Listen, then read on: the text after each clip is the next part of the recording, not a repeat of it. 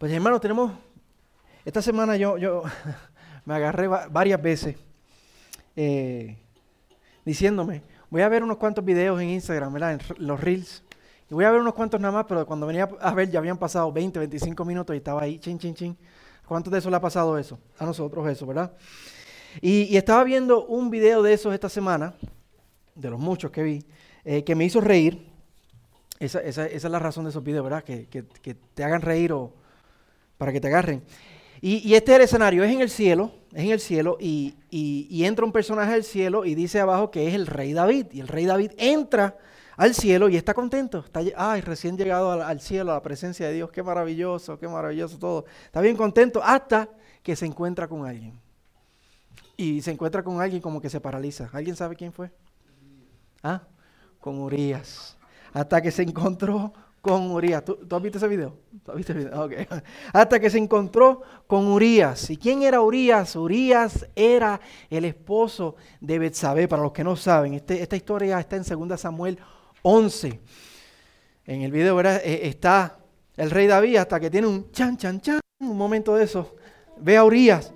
Porque el rey David tomó ilícitamente, él como rey, ¿verdad? El que tenía todo el poder en, en Israel, tomó ilícitamente a la esposa de, de Urias cuando Urias estaba en la guerra. La vio, la tomó, la, deseó, la tomó y Encima de eso, después que él hace eso, él manda a buscar a Urias para que parezca que el que embarazó a Betsabé no fue David para cubrir su pecado, sino que fue el mismo Urias, su esposo. Y como eso no le funciona porque Urias era un hombre justo, eso no le funciona. Urias no entra a su casa porque había una ley levítica que decía que cuando están en guerra tú no, no puedes estar con tu esposa. Como eso no le funcionó, el rey David manda a su general de guerra a que lo ponga al frente de la batalla para que muera, para que, para que no se haga tan grande el problema. Entonces por eso en el video se enseña como cuando David llega al cielo y se encuentra con Urias y tiene ese momento, chan, chan, chan, tiene ese momento de, ay, me agarró. Pero luego de reírme un rato me hizo pensar cómo realmente habrá sido ese encuentro. Realmente eso pasó. Porque la Biblia dice que Urias era un hombre justo y la Biblia nos dice que David era un hombre conforme a qué? Al corazón de Dios. Entonces, Urias cuando murió pasó a la presencia del Señor y David cuando murió pasó a la presencia del Señor. Y esos dos en alma se tienen que haber encontrado. ¿Qué realmente habrá pasado en ese encuentro? Urias le habrá demandado justicia a Dios, en la presencia de Dios. Dios, este fue, este fue. O Urias le habrá sacado en cara a David todas las que le hizo. O Urias todavía hasta el día de hoy en el cielo le está guardando rencor a David. ¿Qué habrá pasado? ¿Qué habrías hecho tú? O Urias y David en alma se abrazaron. Porque la misma misericordia, Urias se dio cuenta y David se dieron cuenta, que la misma misericordia que perdonó a David de sus pecados, Urias se dio cuenta, esa misma misericordia me perdonó a mí de mis muchos pecados. O los dos se abrazaron porque sabían que ninguno merecía entrar al cielo. Urias conocía los pecados de David y seguramente David como rey conocía algunos pecados de Urias, pero los dos reconocieron que la sangre de Cristo cubrió la multitud de las faltas de cada uno, que ambos eran culpables, que ninguno merecía el cielo y que el Señor les concedió vida eterna por pura gracia y se pudieron abrazar y celebrar eso. ¿Cuál de los dos escenarios usted cree que se dio? Yo creo, por la palabra del Señor, que cuál? Que la segunda, el segundo escenario. Hermano, cómo nos encanta el perdón de Dios para nosotros, ¿verdad?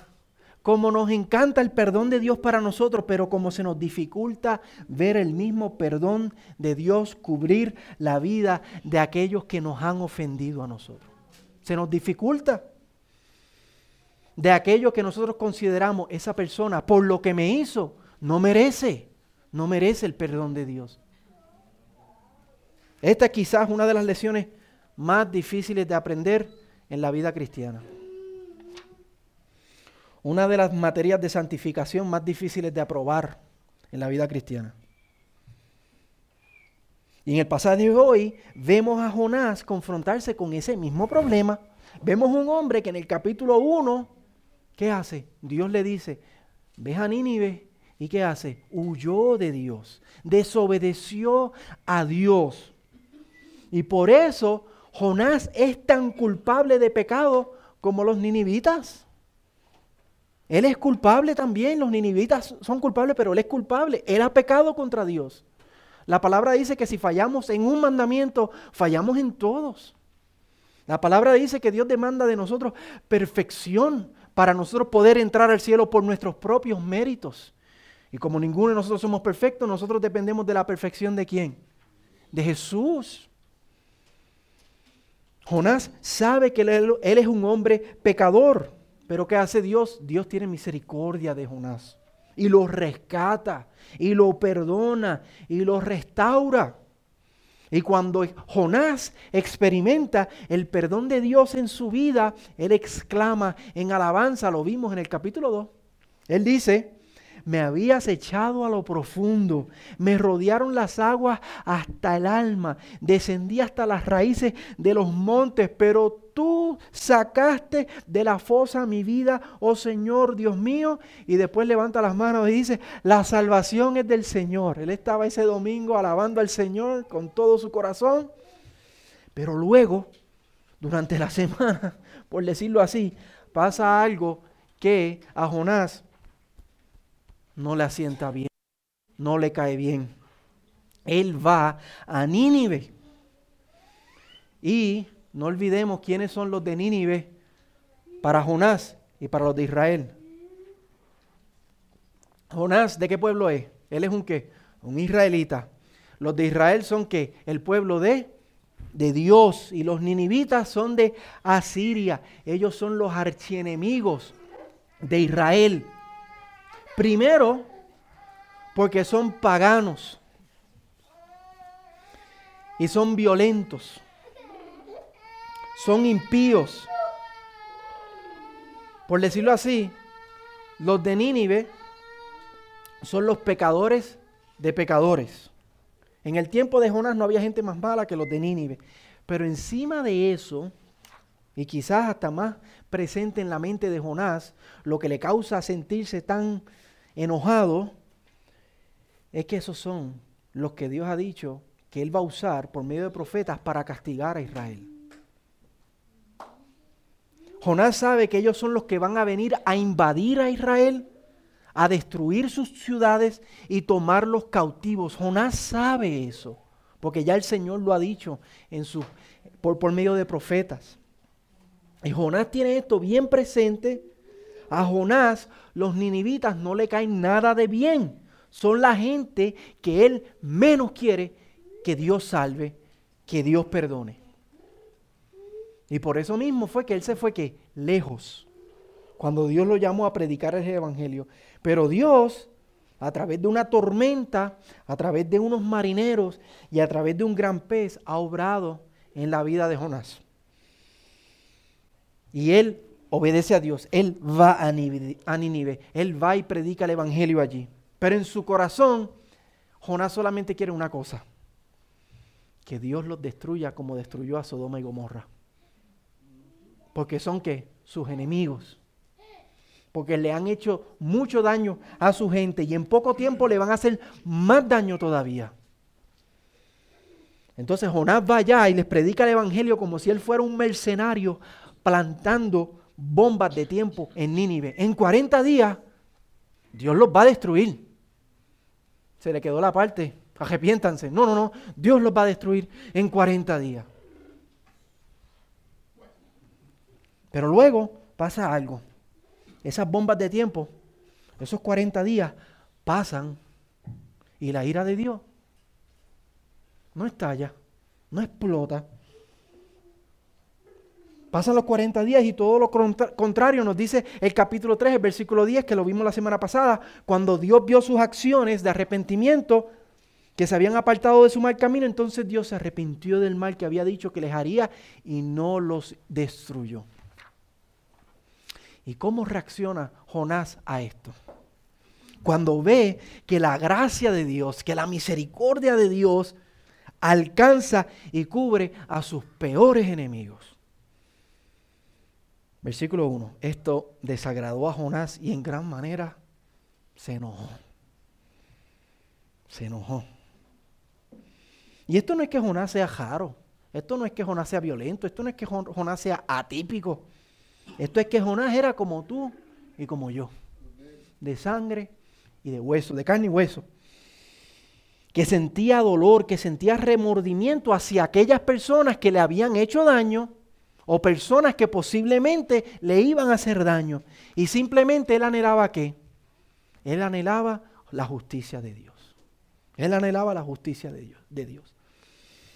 Igual que usted, igual que yo, la lección que Jonás tiene que aprender, tenía que aprender y que nosotros tenemos que aprender, es que la, la demanda de la justicia de Dios para los de Nínive, la justicia de Dios para nuestros peores enemigos, es la misma demanda hacia nosotros.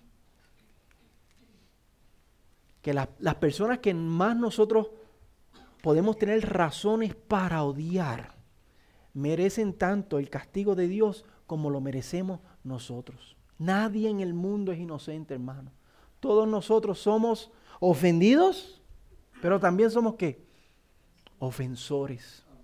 No hay justo, ni siquiera uno. Todos nosotros tenemos una libretita moral que está llena de negro y rojo, negro y rojo. Ofensas que nos han hecho y ofensas que nosotros hemos hecho. Nosotros hemos sido víctimas y nosotros somos victimarios. Y por eso, si el perdón de Dios nos ha alcanzado a nosotros, si el Señor así lo quiere, el perdón de Dios puede alcanzar hasta nuestros peores enemigos también.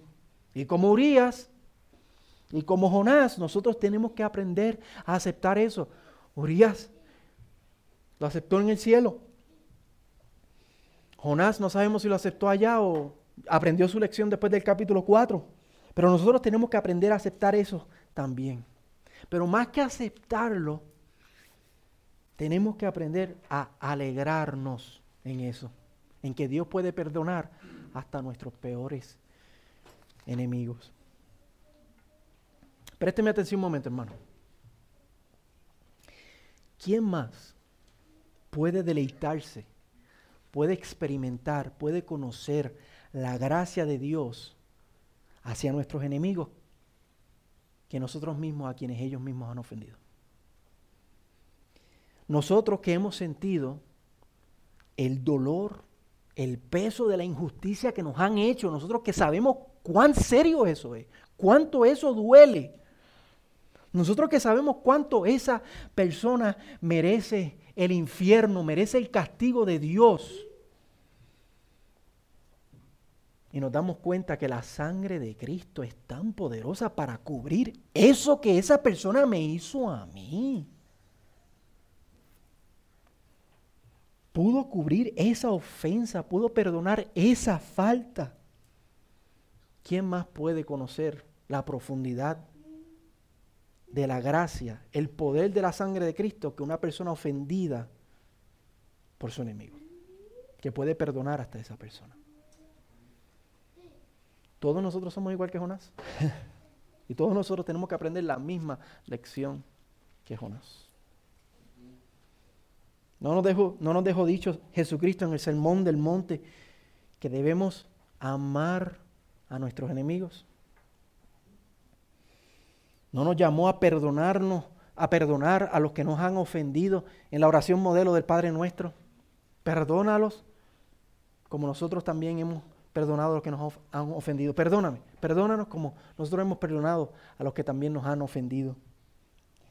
Hermanos, qué mejor manera de amar a nuestros enemigos, qué mejor manera de amar a nuestros enemigos que predicarles el Evangelio, que ofrecerles el perdón de Dios. Y esperar, no tan solamente ofrecerlo, sino esperar que Dios los alcance con su gracia. Pero muchas veces nosotros no queremos eso. No podemos aceptar eso. Es mucha la ofensa. Nos han herido demasiado. Nos sentimos como Jonás. ¿Cómo es que Dios va a perdonar a aquellos que me han ofendido tanto? No puede ser. Nos encanta el perdón de Dios para nosotros, pero no el perdón de Dios para aquellos que nos han herido profundamente. Venimos a ser como el, el hermano mayor del hijo pródigo. Que cuando, cuando vemos al padre que olvidó las ofensas que el hijo menor le había hecho y corre a él y lo abraza y se alegra con él y, manda a hacer una, una, fiesta para recibir al hijo menor que, viene arrepentido, eso no nos cae nada de bien. E igual que Jonás, nos dice Lucas 15, versículo 28, en la parábola del hijo pródigo, que el hermano mayor se enojó de tal manera que no quería ir a la fiesta. Él no quería ir a la fiesta. No pudo unirse a la celebración del perdón del Padre para su Hijo. Y muchas veces nosotros no podemos aceptar que Dios perdone a aquellas personas que nos, han ofendido. No podemos unirnos a la fiesta del perdón de Dios. Piense por un, por un momento, hermano. Piense por un momento en una persona que la ha herido usted profundamente. Todos nosotros hemos sido heridos por alguien y nosotros hemos herido a otras personas. Pero piense por un momento en alguien, piense. Piense en esa persona por un momento. Si Dios no la ha perdonado todavía, si no ha conocido el Evangelio, ¿qué tal si Dios perdona a esa persona que usted tiene en mente? ¿Qué tal si Dios cubre a esa persona con su gracia? De la misma manera que perdonó a los de Nínive. De la misma manera que perdonó al hijo menor y se hizo una fiesta por el hijo menor. ¿Qué tú harías? Usted podría, podría unirse a esa fiesta. Podría unirse a la fiesta celestial cuando un pecador se arrepiente o te enojarías como Jonás.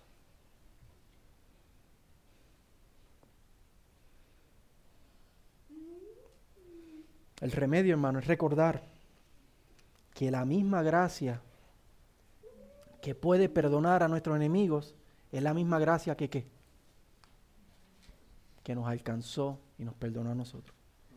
Que la misma gracia que perdonó a los de Nínive fue la misma gracia que en el capítulo 2 alcanzó y perdonó a Jonás. Que las mismas faltas que nuestros enemigos han cometido contra nosotros, con las cuales nos han herido profundamente. Escuche eso otra vez. Que las mismas faltas con las cuales nuestros enemigos nos han herido a nosotros profundamente son las mismas faltas que nosotros hemos hecho contra otros y hemos ofendido a otros. Y aún más serio, no que hayamos ofendido a otros, sino que cada uno de nosotros hemos ofendido a quién? A nuestro Padre. A nuestro Padre. Al único inocente. Al único verdaderamente inocente. Y cada uno de los que estamos aquí hemos pecado contra Él y lo hemos ofendido a Él. Y si hay una demanda de justicia sobre nuestro enemigo por lo que nos ha hecho nosotros, la demanda de justicia que hay sobre nosotros por lo que nosotros le hemos hecho a otros y a Dios es aún que mayor, mayor. Nuestras faltas son aún más grandes y son aún más serias contra Dios mismo el creador del universo, infinito en bondad, al cual estábamos cantando, contempla a ese Dios, a ese, contra ese Dios cada uno de los que estamos aquí hemos pecado, hemos ofendido y merecemos justicia. Y sin embargo, aún así, ¿qué hizo? Envió a su único hijo. ¿Cómo nos perdonó, hermano? Matando, castigando en nuestro lugar a quién? A su hijo. De tal manera amó Dios al mundo que dio a su único hijo por nosotros. Por unos pecadores y merecedores del infierno como nosotros. Entonces, ¿quiénes nos creemos que somos para enojarnos si a Dios le place perdonar a nuestros enemigos? Dios nos pregunta a nosotros lo mismo que le preguntó a Jonás en el versículo 4. ¿Tienes acaso razón para enojarte? ¿Tienes acaso razón para enojarte si Dios perdona a nuestros enemigos?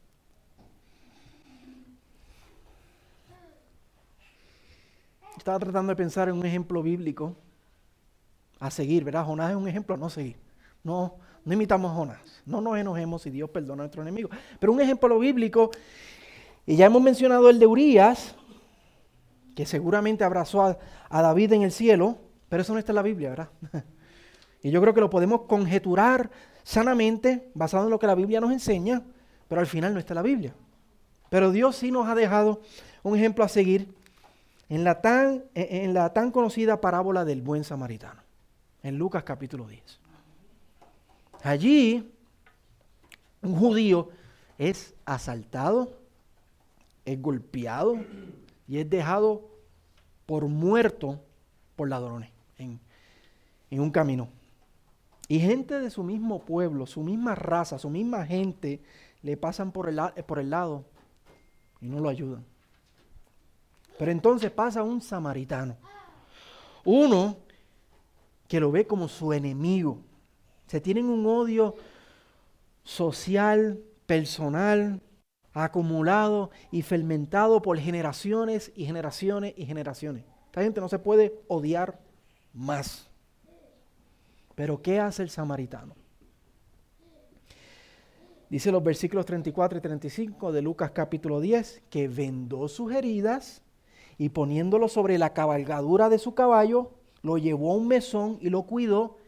Y al día siguiente, sacando dos denarios, se los dio al mesonero y le dijo, cuídelo y todo lo demás que gaste cuando yo regrese, yo se lo voy a pagar. ¿Qué significa esto para nosotros, hermanos? Que en el camino de la vida nos vamos a encontrar con quién? Con las personas que nos han herido en el pasado. Con enemigos que nosotros tenemos mil razones para odiar. pero por la cual tenemos una razón fundamental para amar. El Evangelio nos va a llamar, nos va a retar a que pongamos ese odio a un lado, que perdonemos, que amemos y que hagamos. La expresión más alta de amor que podemos hacer es compartirles el Evangelio, el perdón de Dios. Igual que hizo el samaritano con su enemigo. Hermano, y no que compartamos el Evangelio esperando que la persona, como Jonás, él estaba esperando que los de Nínive endurecieran su corazón y que les cayera el juicio de Dios. No, no, no, sino que compartamos el Evangelio esperando que el Señor los salve de la misma manera que nos salvó a nosotros. Que les perdone con el mismo perdón que nos perdona a nosotros. Y yo que tú no me atrevo a pensar que eso no te va a pasar a ti. Que tú no te vas a cruzar en algún momento de tu vida con tu peor enemigo. Puede ser que no pase, pero le pasó a Jonás. Dios le dijo, ve a Nínive. Y le pasó al buen samaritano. Iba por el camino y contra, mira lo que me encuentro yo aquí. Mira con quién yo me encuentro aquí. El Señor puede querer tenernos eso adelante en la vida para probarnos, para enseñarnos.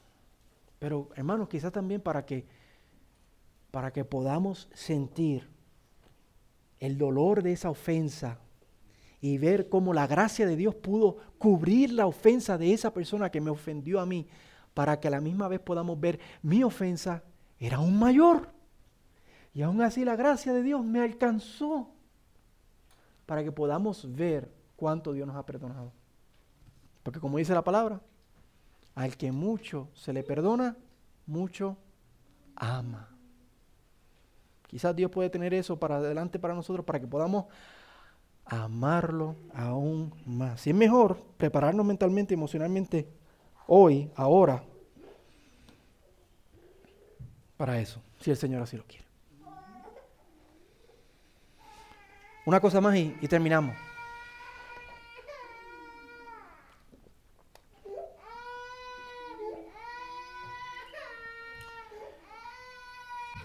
Piense, piense en alguien que usted ha ofendido.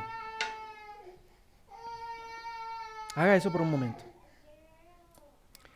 Piense en alguien que usted ha ofendido. Piense en alguien, hace un rato le, pedí, piensa en alguien que le ha ofendido a usted, pero ahora le estoy pidiendo que viremos la tortilla. Piense en alguien que usted sabe, que usted sabe que usted ha ofendido profundamente. Alguien que quizás usted le haya marcado su vida de manera negativa. Y esa persona la considera a usted como su enemigo más fiero. Piensen en esa persona. ¿Qué pensará esa persona del perdón de Dios para su vida? ¿Qué pensará esa persona que Dios la ha perdonado a usted? Posiblemente esa persona está como Jonás, no está muy contenta. Esa persona se siente como el hijo mayor, no puede unirse a esa fiesta. Sin embargo, a pesar de los sentimientos de esa persona, la sangre de Cristo, ¿qué ha hecho? Ha cubierto su pecado, mi pecado, nuestra maldad. La sangre de Cristo ha cubierto, piensa en eso que usted le hizo a esa persona. Ese pecado con la cual usted ofendió a esa persona, la sangre de Cristo ha perdonado ese preciso pecado o esa serie de pecados. Y la sangre de Cristo ha cubierto no solamente ese pecado, sino cualquier otro pecado en su vida. Eso, eso es lo que nos dice la palabra. Y por eso podemos alegrarnos en la gracia de Dios y glorificar a Dios porque nos ha perdonado de esos pecados y de todo otro pecado en nuestra vida. Entonces, ¿por qué nosotros vamos a negarles el Evangelio? Vamos a negarle el perdón a una persona que nos, nos ha ofendido a nosotros. Si Cristo puede perdonar a esa persona, si la sangre de Cristo es tan poderosa para perdonar a esa persona como nos perdona a nosotros.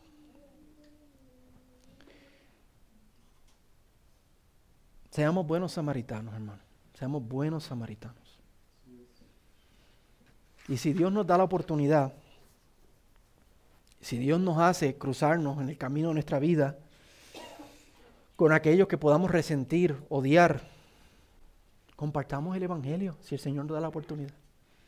Y compartámoslo no como Jonás, esperando que sean endurecidos y no clamen a Dios por misericordia, porque como Jonás dijo, él sabe que Dios es un Dios compasivo, misericordioso, y si claman, el Señor los va a perdonar. No compartamos como Jonás esperando que sean endurecidos, sino esperando que Dios los perdone. Oremos porque Dios los perdone desde ahora. Que nos podamos unir a la fiesta celestial si Dios perdona a esos que nos han ofendido a nosotros.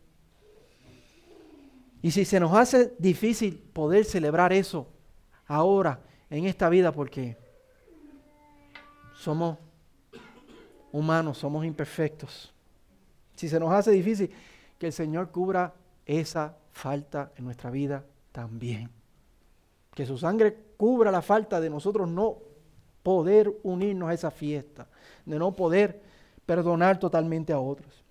Y que cuando entremos al cielo, con almas glorificadas, y nos encontremos con ellos allí, que como David y Urias, nos podamos abrazar, nos podamos deleitar en el perdón de Dios que nos cubrió a ambos, en la mutua gracia de Dios que nos perdonó a ambos. Amén. Vamos a orar.